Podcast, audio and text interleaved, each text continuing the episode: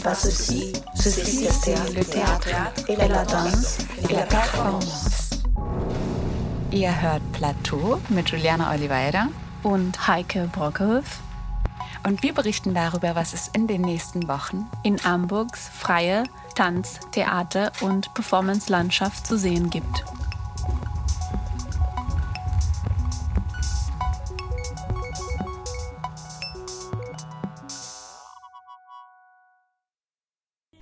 Heutigen Sendung gibt es wieder zwei Porträts von Rechercheinitiativen, gefördert von der Behörde für Kultur und Medien, die wir euch gerne vorstellen möchten. Diesmal hören wir ein Interview mit Greta Granderath, die sich mit The Art of Hitting Things in den Musiktheaterbereich bewegt und mit drei Schlagzeugerinnen gemeinsam nach neuen Arbeitsweisen sucht. Das zweite Porträt heute Abend ist zum Recherchevorhaben von Susanne Reifenrath. Juliana Oliveira hat sich mit ihr über Techniken des transmedialen Erzählens ausgetauscht. Später in der Sendung gibt es ein Audio-Flashback zum Eröffnungsabend des Sommerfestivals in diesem Jahr und einen Beitrag zum Thema Preise im digitalen Theater mit Stimmen von Hamburger Kulturinstitutionen. Bevor es losgeht, hier ein praktischer Einstieg in die Kunst auf Objekte einzudreschen von Ing Shue Chen ich hoffe, ich habe das jetzt richtig ausgesprochen. Auf Ihrer Homepage gibt es eine kleine Einführung zur Aussprache Ihres Vornamens. Sehr clever, wie ich finde. Sie ist Perkussionistin im Bereich klassische Musik, neue Musik und Improvisation und eine der drei Schlagzeugerinnen, mit denen Greta Granderath derzeit arbeitet. Hier hört ihr Reborns, komponiert von Janis Xenakis und veröffentlicht auf dem Album Raw Elegance.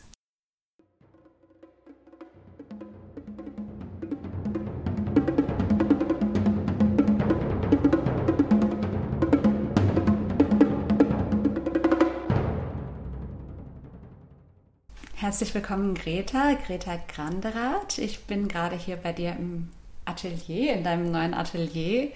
Äh, man kann die Menschen ganz gut über Orte kennenlernen. Äh, was ist das hier für ein Ort? Das ist ein äh, geteilter Arbeitsort ähm, in einer Wohnung im Gängeviertel, ähm, weil es hier das Konzept gibt, dass in den mittlerweile sanierten Wohnungen es auch äh, Platz geben soll für künstlerische oder kreative Arbeit. Genau. Greta, du bist ja eigentlich Theatermacherin, aber auch Autorin ähm, im Performance- und Choreografiebereich, auch als Dramaturgin tätig unter anderem. Hast zum Beispiel die Performance-Reihe OT äh, mit Juliana Oliveira gemacht zum Thema Fotografie, die Palette auch hier im Gängeviertel hast als, hast als Dramaturgin unter anderem für Frontman und Regina Rossi gearbeitet, engagierst dich als Mitglied der Probebühne im Gängeviertel und warst auch Teil des KünstlerInnen-Treffs Treffen Total auf K3 Tanzplan Hamburg und in der Stadt Hamburg 2018. Mit deiner Recherche jetzt bewegst du dich ja in den Musiktheaterbereich. Mhm. Warum? Ähm, das ist tatsächlich kein, überhaupt kein abstrakter Schritt gewesen, sondern hat sehr mit diesem Projekt und der konkreten Recherche zu tun. Ich habe eigentlich schon seit drei, vier Jahren hatte ich immer die Idee, ein Solo, eine Solo-Performance zu machen mit einer Schlagzeugerin und zwar einer ganz bestimmten, Eva Klesse, einer Jazz-Schlagzeugerin, die ich schon lange kenne, von der ich viele Konzerte gehört habe. Und ich habe aber diesen Antrag nie geschrieben. Also ich bin dieses Projekt nicht angegangen und als die Rechercheförderung ausgeschrieben wurde, habe ich irgendwie gemerkt, warum eigentlich, nämlich dass diese Arbeitsweise mir ein Konzept zu überlegen, ähm, festzusetzen, mit wem ich in welchen Strukturen arbeite und dann probt man sechs Wochen und führt auf. Die sowieso, finde ich, nicht immer die fruchtbarste ist, aber vor allem, wenn man sich in einen ganz neuen Bereich bewegen will, wo einem eigentlich wo man keine Arbeitsweise erstmal hat, sondern so zwei Bereiche neu aufeinandertreffen, dass die dafür nicht funktioniert. Und deswegen, ähm, genau, habe ich mich dann auf die Rechercheförderung beworben. Und von dieser Idee ausgehend hat sich dann aber das ganze Konzept ein bisschen erweitert. Aber die Grundidee ist immer noch erstmal, ähm, ja, überhaupt eine Arbeitsweise zu finden, weil ich noch nie mit Live-Musik gearbeitet habe und es auch nicht darum geht, eine Performance oder ein Tanzstück zu kreieren mit Musik, sondern was zu finden, wo wirklich Musikerinnen die Performerinnen sind. Dein Rechercheprojekt heißt ja The Art of Hitting Things. Mhm. Wie würdest du das übersetzen? Ich dachte jetzt, also geht es jetzt um die Kunst, auf Objekte einzudreschen? Gib mal eine Übersetzung dafür. Ja, ich finde die Übersetzung eigentlich ganz gut. Ich glaube, was ich daran mag, ist, dass diese ich habe ich hab das irgendwann irgendwo gelesen als eine Beschreibung für, äh, fürs Schlagzeugspielen und für Percussion und ähm, habe auch jetzt schon in der Arbeit mit Musikerinnen da große Widerworte bekommen. Aber ich finde eigentlich genau diese Beschreibung ähm, interessant, weil da eine gewisse Kraft und auch Aggression mit äh, transportiert wird. Und weil man erstmal in dem Titel gar nicht hört, dass es um Schlagwerk, Percussion, Schlagzeug geht und sozusagen so ein weiteres Interesse, was ich damit auch verfolge, nämlich eigentlich, wie berühren wir eigentlich Oberflächen oder Objekte und Dinge? Ja, wie spielt unser Körper mit diesen Objekten und was vielleicht auch an diesen Berührungen oder der Art, wie wir berühren, ähm, hat was mit Geschlechterbildern oder mit ja, einer Sichtweise oder Lesart von Geschlecht zu tun. Das ist, war da für mich irgendwie drin. Arbeitest du deswegen mit drei Schlagzeugerin explizit. Der Untertitel, äh, den will ich ja auch so gar nicht unterschlagen. Also The Art of Hitting Things, habe ich schon gesagt. Performative Recherche mit drei Schlagzeugerinnen. Wer ist das? Mit wem arbeitest du und warum nur mit Frauen? Mm, also genau, es sind äh, drei Frauen aus unterschiedlichen Musikbereichen. Eine habe ich schon erwähnt. Eva Klesse, Komponistin und Jazzschlagzeugerin, hat im Moment auch eine Professur in Hannover an der Musikhochschule. Ähm, die werde ich noch treffen. Eine habe ich schon getroffen, ähm, die heißt Ing Xue Chen, kommt ursprünglich aus Taiwan, hat in den USA studiert und lebt jetzt schon sehr lange in Dänemark und kommt eher aus dem Bereich der klassischen Perkussion, mittlerweile so auch im neuen Musikbereich sehr viel aktiv. Und die dritte hat sich gerade so ein bisschen verschoben. Da war es mir eigentlich wichtig, jemanden zu finden, die ähm, wie ich eher aus dem Tanz- und Performance-Bereich kommt und vielleicht eher sich das Schlagzeugspielen selbst angeeignet hat und eher vielleicht so eine DIY-Art oder was Rockiges, ähm, Punkiges irgendwie, ähm, ja, irgendwie so abdeckt. Und das, ähm, da wollte ich eigentlich sehr gerne mit Anja Müller arbeiten. Die hat mir jetzt aber leider absagen müssen, wie vieles sich in dem Projekt total verschoben hat durch, äh, durch Corona einfach. Und jetzt habe ich ähm, gerade jemand Neues gefunden, ähm, die heißt Dina Force, ähm, kommt eben aus dem Tanzbereich, dann der SNDO studiert und eine One-Woman-Punk-Band gegründet, wo sie hauptsächlich stehend am Schlagzeug performt. Und warum nur Frauen? Ähm, ja, das hat sich irgendwann so aus dieser ersten Idee entwickelt. Es ist aber einfach so, dass also wie in vielen Kunstbereichen Frauen ähm, in der Musik sehr, sehr unterrepräsentiert sind und im Schlagzeug am stärksten oder mit am stärksten. Also im Orchester sind so bei den Blasinstrumenten und beim Schlagwerk ist die Frauenquote so bei 4% im Moment. Und wow. im, im Rockbereich ist es auch eines der Instrumente, was am wenigsten ähm, von Frauen besetzt wird. Und mich hat eigentlich interessiert, warum. Und meine These ist so ein bisschen, dass das auch was mit dem Schlagzeug an sich zu tun hat, weil es entweder mit was sehr physischem, anstrengendem verbunden wird, mit was Dominantem, also dem Takt angeben. Ähm, ja, also oder das ist meine Frage und ich habe da jetzt auch schon sehr ähm, unterschiedliche Antworten drauf bekommen. Mich interessiert das inhaltlich, aber auch einfach strukturell, wenn ich sowas weiß, finde ich es einfach sinnvoll, dem entgegenzuwirken. Und das ist auch ein Grund, warum ich mit Musikerinnen arbeite.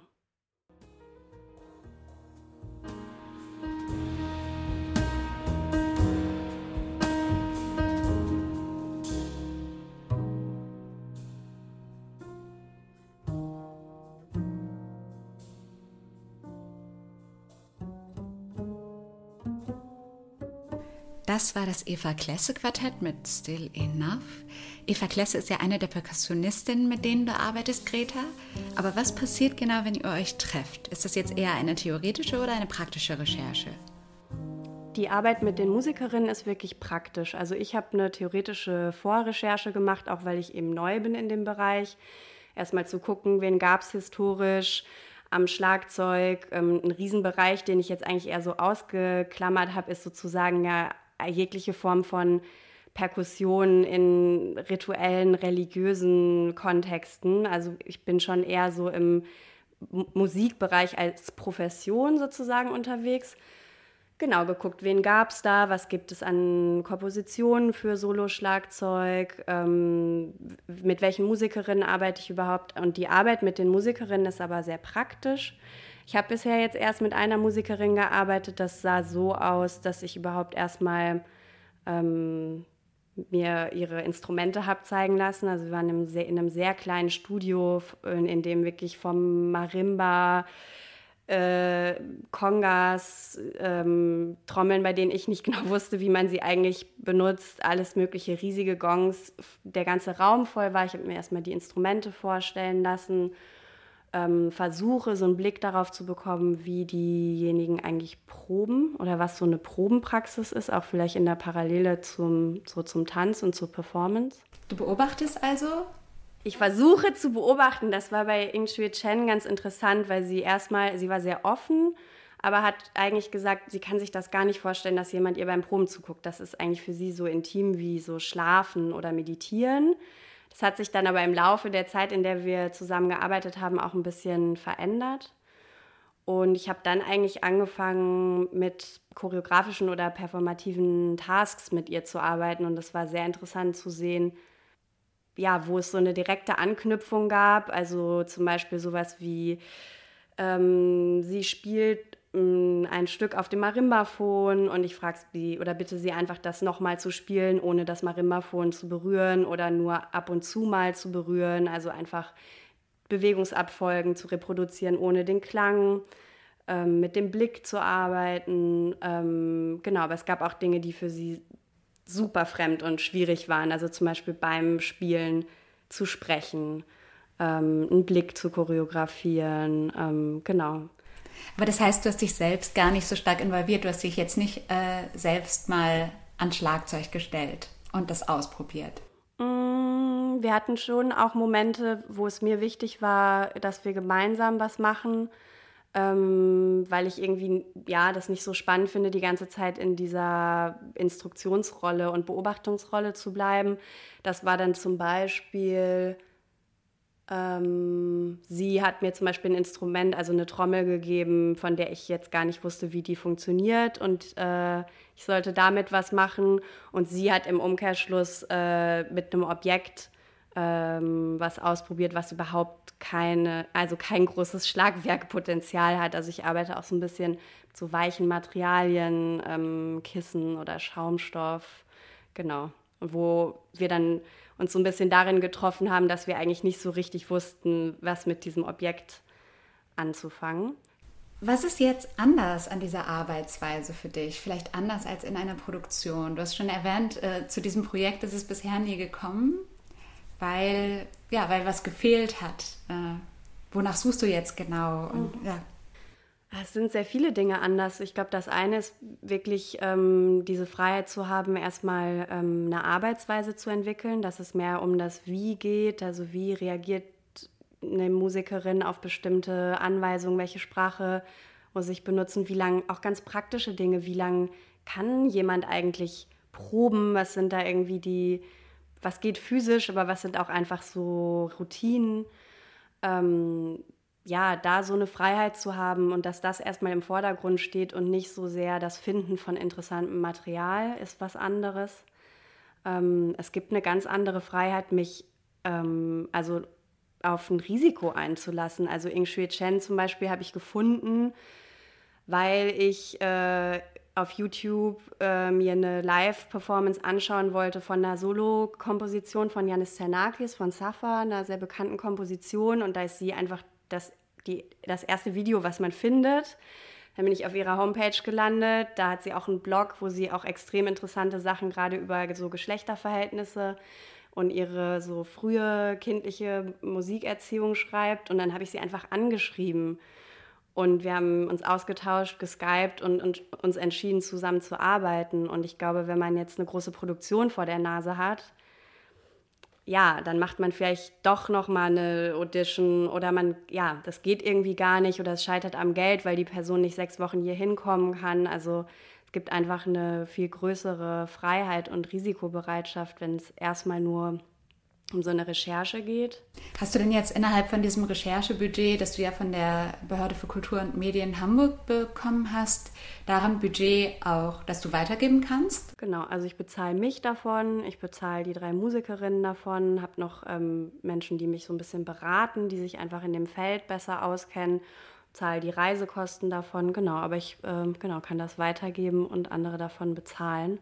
Und auch erstmal ausprobieren, mit wem du gut arbeiten kannst. Genau, das ist zum Beispiel auch was sehr Neues, ähm, was total spannend ist, aber natürlich auch verunsichernd. Also normalerweise arbeitet man halt nicht mit Menschen, wo völlig unklar ist, ob ich mit denen weiterarbeite. Vielleicht arbeite ich mit den dreien weiter, vielleicht mit einer, vielleicht merke ich auch, ich muss doch oder es ist doch interessanter, die Sachen, die ich rausgefunden habe, aber dann mit einer Performerin äh, weiterzubringen oder vielleicht geht es auch in eine ganz andere Richtung. Ich sage, ah ja, eigentlich ist es doch interessant, mit einem Mann zu arbeiten, aber da fließen bestimmte Materialien rein.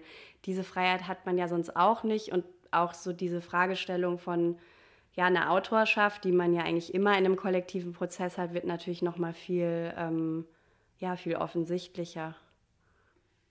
Du hast es jetzt schon mehrfach erwähnt, es geht ja irgendwie um eine Produktion. Also es geht darum, später mal ein Stück zu machen daraus, mhm. oder? Also würdest du sagen, das ist jetzt ähm, so die Perspektive deiner Recherche? Also die, mein Ziel ist eigentlich ähm, genau diese Arbeitsweise wirklich aus einer Praxis heraus zu entwickeln und auch ein Konzept für eine Performance aus der Praxis heraus zu entwickeln und das ist eben eine sehr schöne und leider ja eher, eher seltene Arbeitsweise, dass man aus der Praxis heraus ein Konzept entwickeln kann und nicht so sehr am Schreibtisch eine Idee entwickelt und dann eigentlich erst, wenn die Gelder da sind, ähm, praktisch arbeiten kann. Gibt es darüber hinaus noch andere Momente der oder auch jetzt schon Momente der Präsentation oder wo du das, was du jetzt erfährst, mit einer Öffentlichkeit teilst oder ist das wirklich ein geschlossener Prozess?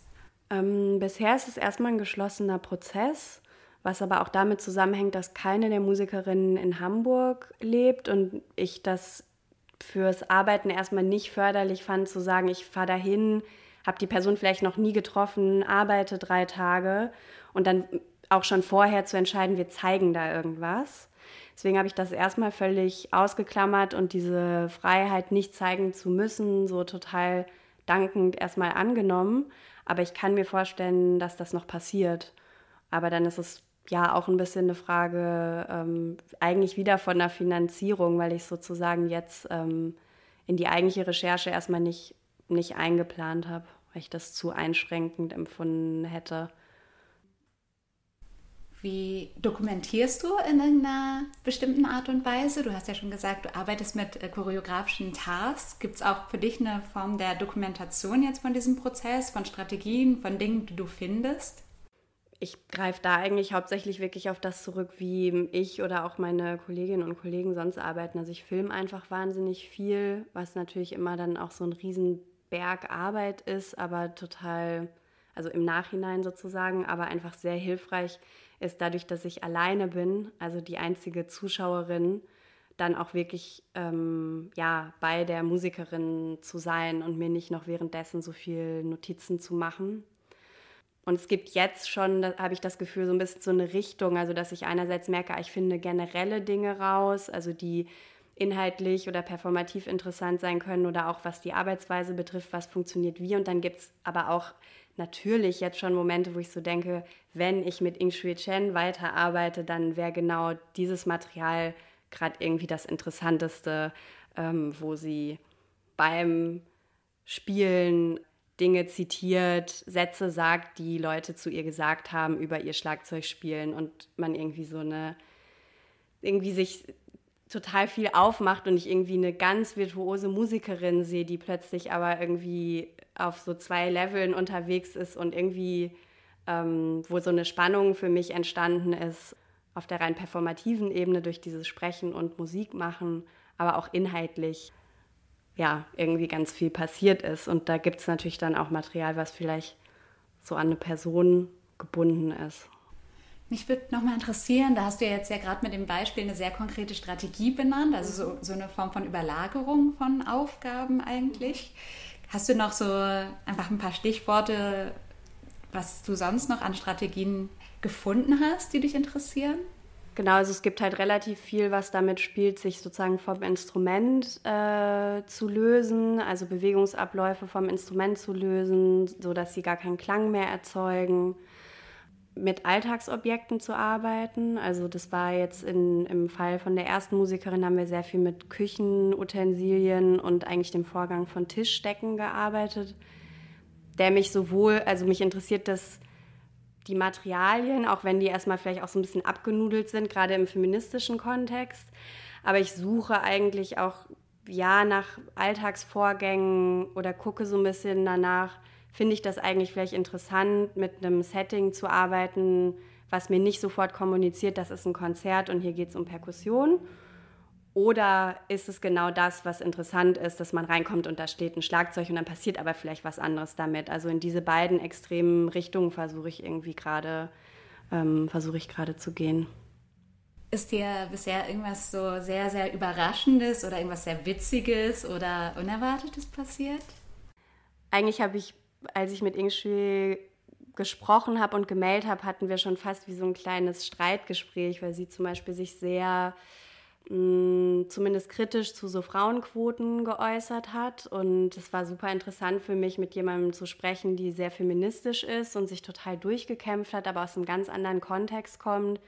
Irgendwie sagt, in Taiwan war das für sie ähm, von Vorteil, ein Mädchen zu sein, weil einfach an Mädchen und Frauen nicht so große Erwartungen gerichtet wird. Und das ganze Musik, der ganze Musikbereich ist eigentlich ein Wettbewerbsbereich. Also es geht nur um Rankings und Wettbewerbe spielen. Und bei ihrem Bruder meinte sie, da saß halt immer ihre Mutter dabei und hat aufgepasst, wenn er äh, Klavier geübt hat und sie konnte halt alleine üben. Und dass ich, ähm, das ist natürlich eine andere Form auch von, einem, von einer total patriarchalen Gesellschaft, aber wo sich bestimmte Dinge so umkehren. Oder Robin Schulkowski, die, glaube ich, so Anfang der 50er Jahre in den USA geboren wurde und gesagt hat, so in den 60er, 70ern gab es bei ihr an der Schule diese Aufteilung, Jungs machen Sport, Mädchen machen Musik. Das war überhaupt nichts Ungewöhnliches, dass Mädchen Musik machen. Das war dann plötzlich an der Hochschule so, huch, wieso sind denn hier jetzt nur Typen? Aber das Mädchen Schlagzeug spielen? Ja, äh, die meinten beide tatsächlich so ein bisschen, das war dann halt ein Instrument unter anderen. Also wenn es sehr verbreitet ist, dass Mädchen Musik machen, scheint es irgendwie diese, ähm, Spez diesen speziellen Blick auf, ist es ungewöhnlich, dass Mädchen oder Frauen Schlagzeug, Schlagwerk spielen, irgendwie auch nicht mehr so richtig zu geben. Und dann gibt es halt umgekehrt so Geschichten, wie ähm, das Robin mir erzählt hat, so die hat lange auch mit Stockhausen dann in Deutschland gearbeitet dass sie sich irgendwann mit ihm zerstritten hat und sie meinte so, ja, den Rest hätte ihr halt gegeben, dass er irgendwann behauptet hätte, Frauen könnten den Takt nicht halten. Und ähm, aber sie ist eine sehr taffe und witzige Musikerin und meinte irgendwie, sie hätte dann wohl zu ihm gesagt, ja, dann ist dein Sohn vielleicht ein Mädchen, weil der spielt immer zu langsam oder zu schnell Trompete. Robin Schulkowski begleitet dich ja beratend in deiner Recherche, aber wie geht's jetzt weiter? Du fährst bald nach Wien, richtig? Genau, ich fahre nach Wien, um mit Stina zu arbeiten und äh, bin sehr gespannt, vor allem auf diesen Kontrast mit so einer, ja, erst mit einer klassisch ausgebildeten Musikerin zu arbeiten und jetzt mit jemandem, die sich das so selber angeeignet hat und vielleicht dann die weniger virtuose Schlagzeugerin ist, aber mit der ich vielleicht dann im performativen Choreografiebereich nochmal eher viel erforschen und in so Extreme gehen kann. Da freue ich mich sehr drauf. Ja, vielen Dank für das Interview und eine gute Reise nach Wien. Danke dir, Heike.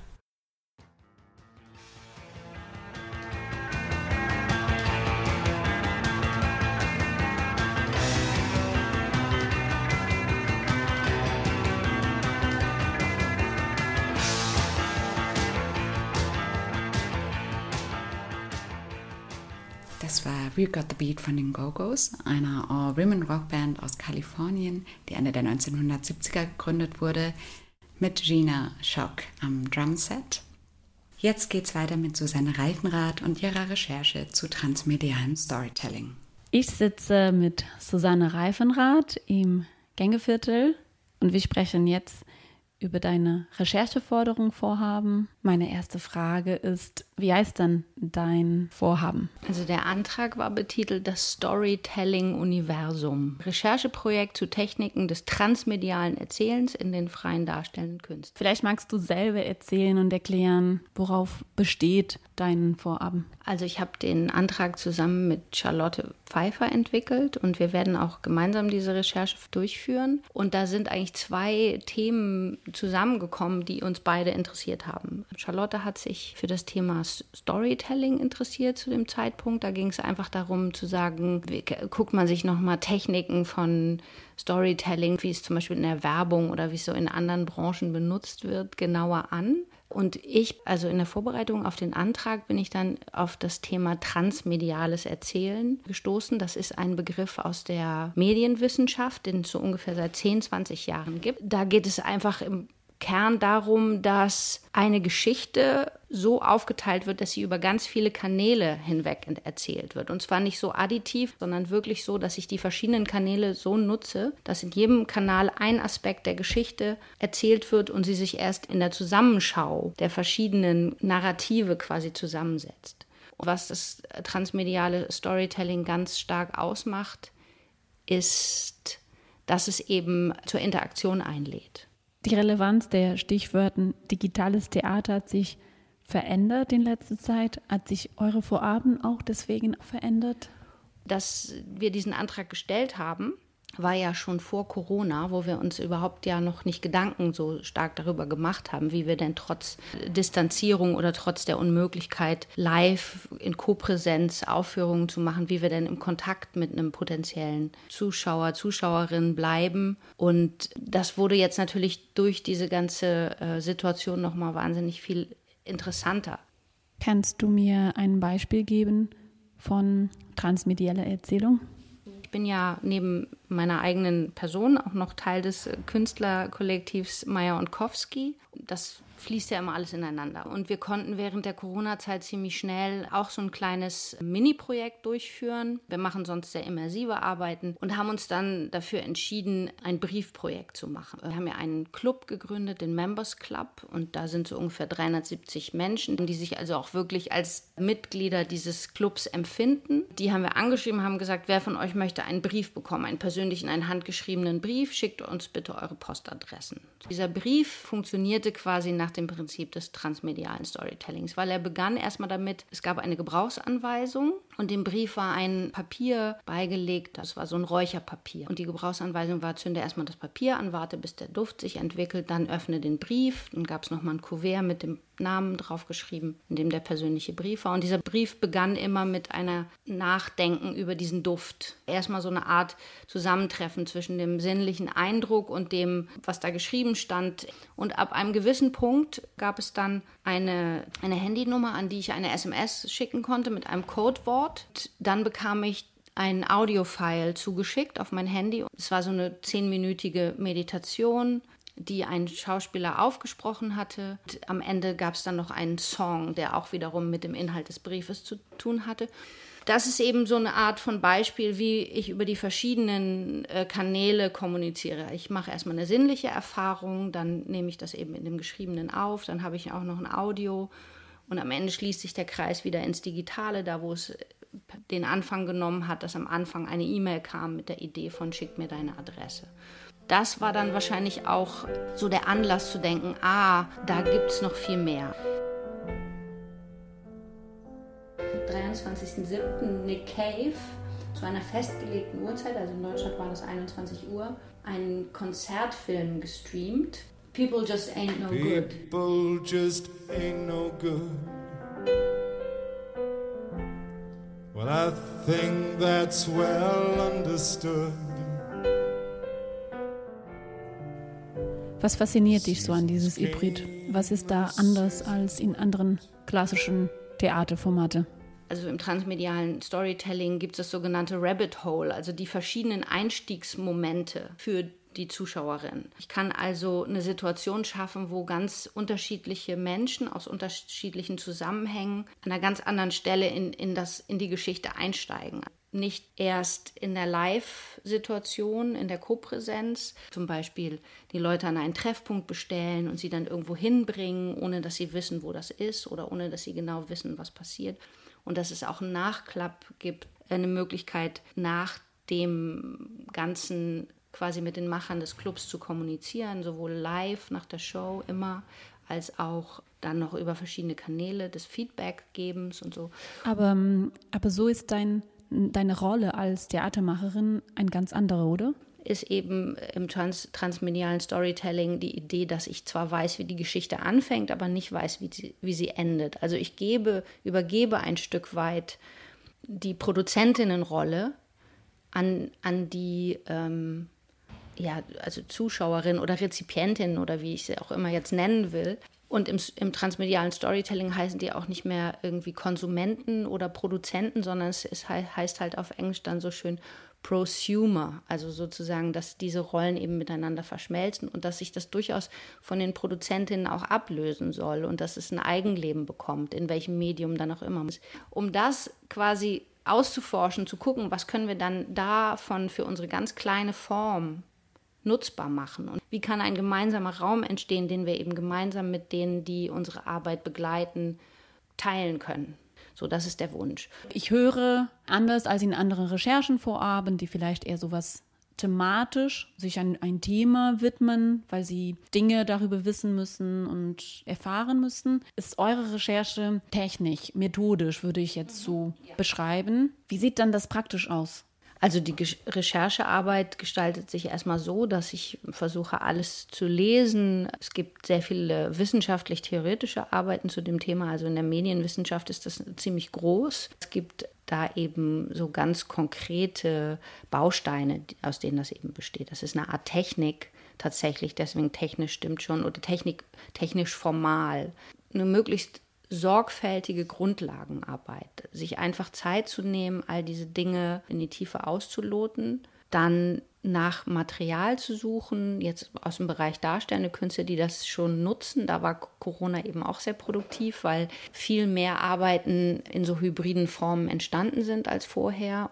Und ich glaube, es liegt eben auch eine Chance darin, für uns, für uns Freie, die ja auch ein, eine Frage der Sichtbarkeit immer wieder haben, quasi virtuoser diese Kanäle zu nutzen, die auch eine, eine, eine Zuschauerbindung oder Zuschauerinnen oder Rezipientinnen oder Mitmacherinnen oder wie auch immer, also die so kleine Communities entstehen lassen, in denen wir dann auch wirklich im Austausch sind. Und da würde ich gerne Tools finden, die ich dann auch für andere zugänglich machen kann, zu sagen, hier, das ist eine gute Möglichkeit, um wirklich Interaktion auch zu fördern. Was ist der Ziel deiner Recherche, deinen Suchen? Ähm, ich würde gerne mit dem Ergebnis rauskommen, dass ich so viel über diese Techniken weiß und auch schon eigene Beispiele habe, dass ich das wirklich weitergeben kann. Also dass ich das Wissen in Form von einem entweder einem geschriebenen Dokument, am liebsten aber noch wiederum einem interaktiven Vortrag oder so äh, weitergeben kann. Ich habe jetzt schon einmal an der HFMT bei so einem Online-Symposium zu dem Thema gesprochen und mein Wunsch wäre zum Beispiel, mit anderen auch zusammenzuarbeiten in dieser Struktur und zu sagen, okay, haben wir denn jetzt eine Idee? Hast du jetzt ein Thema, einen Inhalt, den wir jetzt durch diese, durch diese Sache durchschicken? Und was fällt uns dann alles ein für Formate, für Kanäle, in denen genau dieser Aspekt der Geschichte erzählt werden muss? Und wie kommt dann diese, dieser universelle Gedanke zu, zu, äh, zustande? Und dass ich mir davon ganz viel erhoffe im Austausch auch, dass das wiederum auch ähm, Ideen für Formate sozusagen auslöst bei anderen oder auch bei mir, die das dann einfach viel, äh, die uns einfach als insgesamt wendiger machen oder mehr und wieder das Gefühl geben, ah, wir können so viel machen, weil wir haben nicht nur dieses eine Medium, sondern unser Medium ist prädestiniert dafür, all diese anderen Kanäle mit zu nutzen. Was kommt jetzt noch alles? Was gibt es noch zu tun? Also mit Charlotte werde ich mir wahrscheinlich so als Trägersubstanz doch nochmal ein Thema suchen, damit es einfach sehr konkret und habhaftbar ist und sich auch, also handhabbar ist und sich auch eben abgrenzt von der Arbeit, die ich sonst mache. Denn ich habe inzwischen mit dem ähnlichen Thema noch ein viel, größeren, ein viel größeres Projekt gestartet, eben mit Majonkowski, wo wir auch mit ganz verschiedenen Disziplinen zusammen wiederum forschen auch an dem Thema. Wie können wir denn jetzt in unserem nächsten Projekt, weil wir im November produzieren, also da ist es ganz konkret, wie können wir jetzt ein Multikanal-Projekt kreieren, das auf alle Möglichkeiten re reagiert, also das im Lockdown stattfinden kann, das in Kopräsenz stattfinden kann, das an einem Ort oder multilokal. Also dass wir einfach so gucken, welche, welche sehr fluide Form ohne festes Premierendatum und so weiter hat unsere nächste Arbeit. Und da fließt natürlich auch ganz viel aus dieser Forschung mit rein. Also das sind so die zwei Momente, in denen ich gerade bin. Das ist normalerweise auch eine meiner Fragen.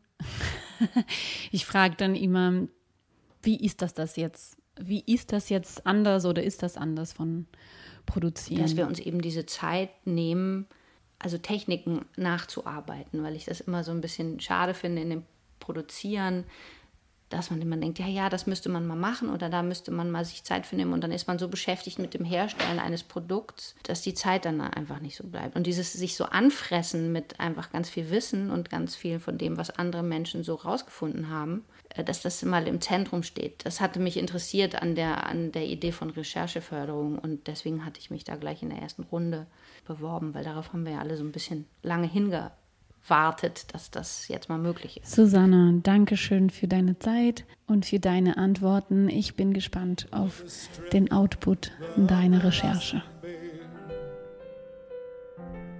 A different tree now lines the streets,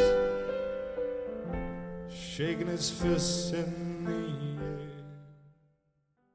Das war Nick Cave und ihr hört Plateau im FSK mit Hintergründen zu den freien darstellenden Künsten in Hamburg. Oder wie Kampnagel sagen würde, für schönere Künste.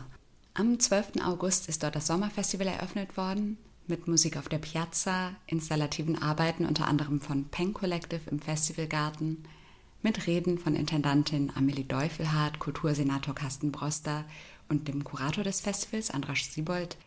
Der Avantgarden ist aufwendiger gestaltet als sonst, eingezäunt und bestuhlt. Die Menschen verteilen sich angenehm auf der gesamten Fläche und um 10 nach 8 beginnt dann pünktlich der Einlass in die größte der Hallen, die K6, zum Eröffnungsstück Tanz von Florentina Holzinger. Jetzt hört ihr eine akustische Erinnerungsskizze zum Eröffnungsabend, der weniger festlich war als sonst, aber ein wichtiger erster Schritt für die Bühnenkunst und ihre Festivals in Zeiten der Pandemie.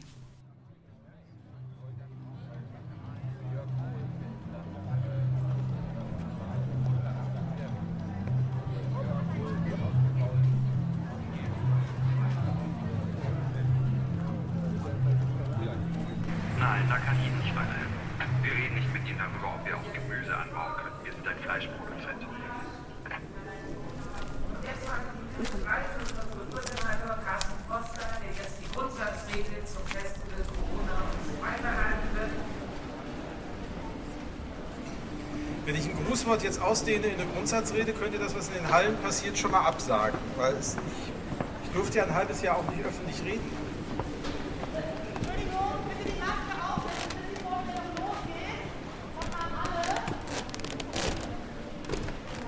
Ich muss eine, eine Sache kurz klarstellen, das ist, ich habe keine Halsschmerzen, sondern das ist unser Sommerfestival. Merch, eine Maske ist das.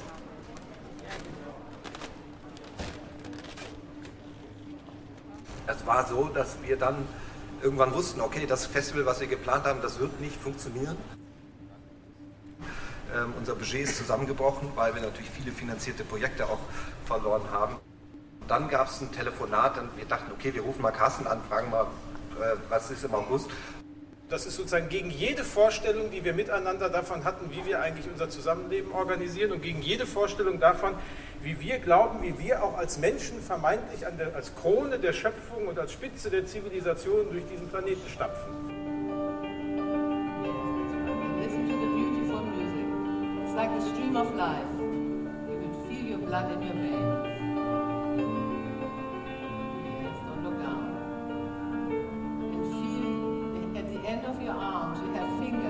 Lockdown, Shutdown, Social Distancing, Zoom. Slack, Skype, Home Office.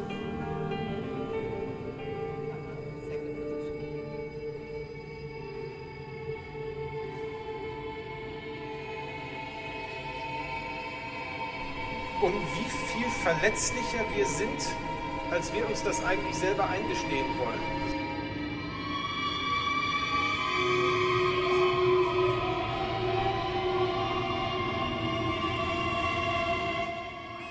Das Sommerfestival auf Kampnagel läuft noch bis zum 30. August. Wenn euch das ins Theater gehen noch nicht so ganz geheuer ist, dann schaut trotzdem mal auf kampnagel.de. Da gibt es einige digitale Formate neben den Pandemic Talks, den Gesprächen über Kunst in Zeiten von Corona. findet ihr auch Performances, an denen ihr von zu Hause aus teilnehmen könnt, wie zum Beispiel beim Willy Brandt-Test von Nesterwall oder der Online-Version von Show Me a Good Time des Performance-Kollektivs Gob Squad. Tickets dafür gibt es online zu kaufen. Bei Nesterwall kosten die 28 Euro, ermäßigt 14 und mit 5 Euro seid ihr bei Gob Squad dabei. Da erhaltet ihr die Zugangsdaten für den Livestream eine Stunde vor Beginn per Mail. Wo wir schon beim Thema sind, wie berechnen wir eigentlich Preise für digitales Theater? Juliana Oliveira hat bei Hamburger Kulturinstitutionen nachgefragt. Auf die Verlagerung der darstellenden Künste ins digitale Welt waren die meisten Künstlerinnen und Institutionen nicht vorbereitet.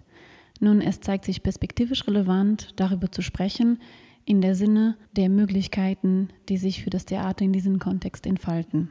In dieser Rubrik hören wir Beiträge von Macherinnen, die über Beispiele, Praktiken und Erfahrungen im Bereich digitales Theater erzählen, die sie in den letzten Monaten gemacht haben. Wir präsentieren damit Anregungen und Eindrücke, wie digitales Theater gemacht werden kann, was sich in den Produktionen damit ändert, woran gedacht werden muss oder was die Zuschauer erwartet. Für heute wollte ich wissen, was ist sozusagen der Preis von digitales Theater? Kunst möglich zu machen, trotzdem Shutdown bedeutete für die meisten Projekte die Entstehung von neuen Kosten oder von neuen technischen Herausforderungen. Die Performerin und Bühnenbildnerin Silke Rudolph zum Beispiel hat in den letzten Jahren in unregelmäßiger Abständen als Schwester Richtmutter die Performance-Serie Humanistische Unterweisungen im Lichthof veranstaltet. Für 2020 hatte sie eine neue Serie davon geplant. Sie spricht hier über die durch Corona verursachte Umstellung also ursprünglich acht humanistische Unterweisungen geplant waren, finanziert von verschiedenen Bezirksämtern hier in Hamburg und auf den jeweiligen Bezirk zugeschnitten. In diesem Zusammenhang habe ich dann neue humanistische Unterweisungen zunächst als gestreamtes Format durchgeführt und auch so geplant. Ursprünglich waren ja auch Aufführungsorte in den verschiedenen Bezirken geplant. Also die Kooperation mit dem Lichthof Lab ist nur aufgrund des Corona-Shutdowns entstanden. Ich musste ja erstmal auch neues Handwerkszeug anschaffen für dieses digitale Theater und auch neue Skills erwerben. Die Videos, die ich da gemacht habe, die haben erstmal meinen Computer komplett überfordert. Also der hatte gar nicht genug Speicherkapazität, sodass ich erstmal einen neuen, leistungsstärkeren Rechner anschaffen musste und auch ein neues Schnittprogramm. Also ich hatte auch Mikros angeschafft, diverse äh, Mikros Videos schneiden, das ist natürlich auch keine Sache, die macht sich nicht von selbst. Das ist natürlich auch ziemlich zeitintensiv. Ja, das, aber auch an so einem dilettantischen, anmutenden Video ist man ziemlich lange auch mit beschäftigt. Trotzdem hat das Format auch viele Vorteile, finde ich. Also einen habe ich ja schon genannt, dass ich äh, vor allem bei den ersten so äh, sehr viele für meine Verhältnisse Zuschauer hatte. So die Zuschauer auch kontinuierlich dazukommen können, dass man sich das anschauen kann, weil man eben Lust hat, dass die Formate auch so kurz sind im Vergleich zu so einem Theaterabend. Es ist wenig Anstrengung damit äh, verbunden. Man kann da einfach mal so reinklicken und sich das kurz reinziehen, in Anführungsstrichen. Und so kann man ja auch viel schneller und einfacher produzieren, muss auch nicht so viel auswendig lernen. Das sieht man ja auch daran, dass ich einen ziemlich hohen Output habe und dadurch ähm, entsteht ja auch so eine Präsenz und das ist, glaube ich, für mich jetzt so als Künstlerin erstmal total gut. Entspricht mir auch. Jede zweite Woche umsetzen kann, habe ich für mich da so ein neues Gebiet erobert. Silke Rudolph spricht auch über ein wesentliches Aber in der Erfahrung von Theater in digitale Räume meiner Meinung nach, das, was da auf YouTube passiert, was ich da mache, ist eben kein Theater. Also es funktioniert über die visuellen Effekte und ähm, Theater, da ist so das, was im absoluten Zentrum steht, ja die Begegnung in einem Raum. Unbegrenzte Zugänglichkeit versus fehlende Interaktion. Welche Rolle spielen die Zuschauerinnen? Oder welcher Theaterraum ist im Digitalen möglich? Die Hamburger Duo, die Azubis, hat mit dem Stück Enter Hamlet auf der Plattform Zoom ein erfolgreiches Beispiel abgegeben, wie man sich für ins Theater gehen verabreden kann. Sie erzählen über die neue Zuschauerlogistik. Moin Moin, mein Name ist Kai Fischer. Ich äh, bin Theatermacher. Zusammen mit Christopher Weiß bilde ich das Theater Du der freien Szene Die Azubis. Während ähm, unserer Proben zum Site-Specific-Stück Hamlet, ein Reihenhausdrama, sind wir in den Lockdown geraten und haben ähm, ziemlich schnell beschlossen, eine Zoom-Szenerie daraus zu machen und haben das Ganze dann mit Enter Hamlet, ähm, ein digitales Familiendrama, unter neue mediale Vorzeichen gesetzt. Uns war von Anfang an klar, dass wir das Stück vollwertig nur behandeln, wenn der Zuschauer am Ende dafür bezahlt. Das hieß, man kann selber als Zuschauer wählen, möchte ich 5 Euro bezahlen oder hoch bis zu 18 Euro. Ähm, die meisten haben die volle Summe bezahlt. Äh, manchmal saßen mehrere Leute vor den Endgeräten, die nicht immer alle die volle Summe gezahlt haben. Das ist einfach noch der Neuheit dieses äh, Mediums geschuldet, dass man einfach noch gar nicht besprochen hat mit dem Zuschauer. Bezahle ich fürs Endgerät, bezahle ich pro Zuschauer. Das sind noch Sachen, die sich entwickeln werden. Wir haben auch von Anfang an gesagt, wir wollen eine begrenzte Zuschauerzahl, einfach damit es eine gewisse Exklusivität behält ist uns wichtig, dass man alle auf dem Monitor sehen kann in den Momenten, wo wir interaktiv arbeiten. Vor allen Dingen aber, dass ich als Zuschauer auch weiß, das sieht jetzt gerade nicht jedermann. Äh, die Schauspieler, die ich da auf der Monitorbühne live sehe, spielen gerade für mich und die 24 anderen. Also wir hatten 25 Zuschauer. Später sind wir auf 30 hochgegangen, weil die Nachfrage einfach so groß war die Wertschätzung, die ich als Künstler brauche, dass der Zuschauer mein Können bezahlt, ist ebenso wichtig wie die Wertschätzung des Zuschauers sich selbst gegenüber. Wir haben versucht, darüber, dass man den Eintritt bezahlt, die Wertschätzung beim Zuschauer selber künstlich hochzuhalten. Dass ich sage, ich habe hier etwas investiert, ich habe äh, mir ein äh, Ticket auf der Webseite geholt, ich habe für das Geld gearbeitet und jetzt versuche ich halt zu vermeiden, dass mein Ehemann zwischendurch reinkommt und mit mir ein Planungsgespräch über den nächsten Morgen machen möchte, ich zwischendurch auf mein Handy starre oder den Kanal wechsle oder die Kinder noch nach Abendbrot schreien, dass ich mir selber gönne, ich habe bezahlt, ich möchte jetzt dieses Stück genießen oder zumindest angucken von A bis Z, um mich nicht ablenken zu lassen. Ich glaube, das ist wichtig, um diesem Medium eine Chance zu geben, dass ich mich voll darauf einlasse. Und ich glaube, dass das Medium, ein Online-Theater, eine szenische Online-Kunst, nach und nach präsenter wird. Digitale Proben war alles mal recht angenehm, weil man natürlich viele Sachen gespart hat. Fahrtkosten, großes Bühnenbild. Wir haben sozusagen die Gelder umwidmen können. Wir haben natürlich viel in Technik investiert, um eine Qualität herzustellen, von der wir sagen könnten, dafür würde ich auch bezahlen. Ja, wenn dreimal zwischendurch das Netz ausfällt oder die Kamera dauernd wackelt und der Ton stumpf ist, dann möchte ich ja nicht, dass der Zuschauer dafür so viel bezahlen muss. Das wäre mir selber unangenehm.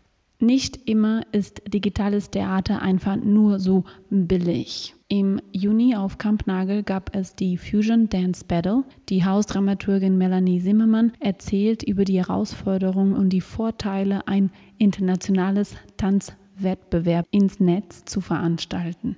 Das äh, digitale Dance Battle ist aus einer Idee entstanden, äh, anknüpfend an dem Erfolg eines Fusion Dance Battles, was hier in der K6 stattgefunden hatte, vor 1000 Leuten. Und so gemeinsam mit der Hip-Hop Akademie, äh, mit Uta Engel, haben wir zehn Tage nach dem Lockdown miteinander gesprochen und nochmal Revue passieren lassen und sind ziemlich schnell auf die Idee gekommen, das dann ins Internet zu transferieren. Äh, die Idee von dem Battle ist, dass VertreterInnen verschiedener Genres aus dem Bereich Hip-Hop, äh, zeitgenössischen Tanz, Ballett, Afro, Vogue, Voguing gegeneinander antreten. Und wir sind ziemlich schnell darauf gekommen, dass das Medium uns hilft, eigentlich in diesen schon im Fusion angelegten Grenzübergängen eigentlich tiefer zu gehen, beziehungsweise weiter zu gehen. Mit verschiedenen Plattformen quasi Leute miteinander aus Frankreich, aus dem Iran, aus Südafrika miteinander zu verbinden. Es ist eine Mischung von allem geworden, die wir dann miteinander verknüpft haben. Es gab einfach so viele technische Störungen. Also haben wir uns am Ende dazu entschieden, und es war eine gute Entscheidung, das aufzunehmen und es dann live auf Insta zu senden. Also wir haben ein bisschen geschummelt. In dem Moment selbst, glaube ich, hatten es dann 1200 Leute gesehen. Wir haben es dann aber sicherheitshalber auch auf YouTube online gestellt. Man kann es also bis heute sehen.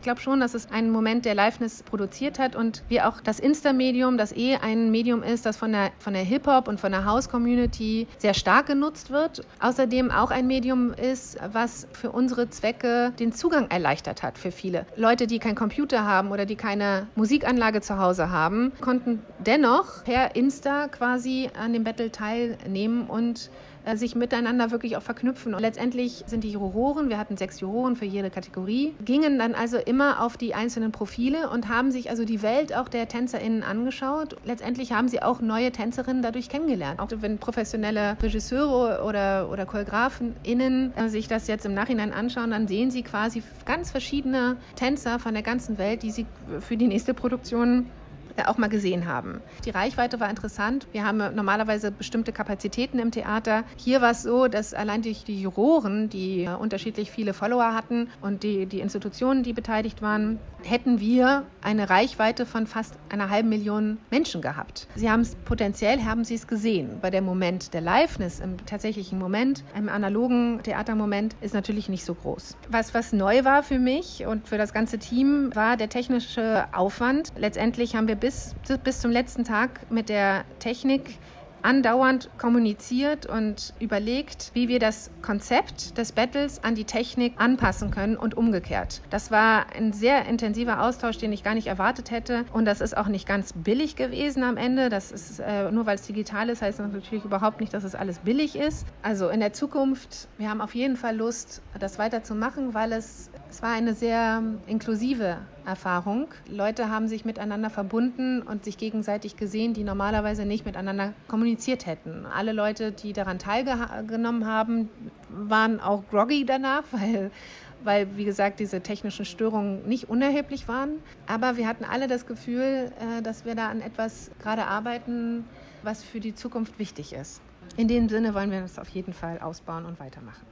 Das war der letzte Beitrag zu den gemachten Erfahrungen im digitalen Theater mit Statements von den Künstlerinnen Silke Rudolph und Kai Fische von den Azubis und auch die Dramaturgin Melanie Zimmermann. Für diejenigen, die sich für die Arbeiten interessieren, die humanistische Unterweisung von Schwester Richtmutter sowie die Fusion Dance Battle kann man sich immer noch auf YouTube ansehen. Die Azubi selber planen eine Wiederaufnahme von Enter Armlet. Dafür müssen wir noch aber etwas warten.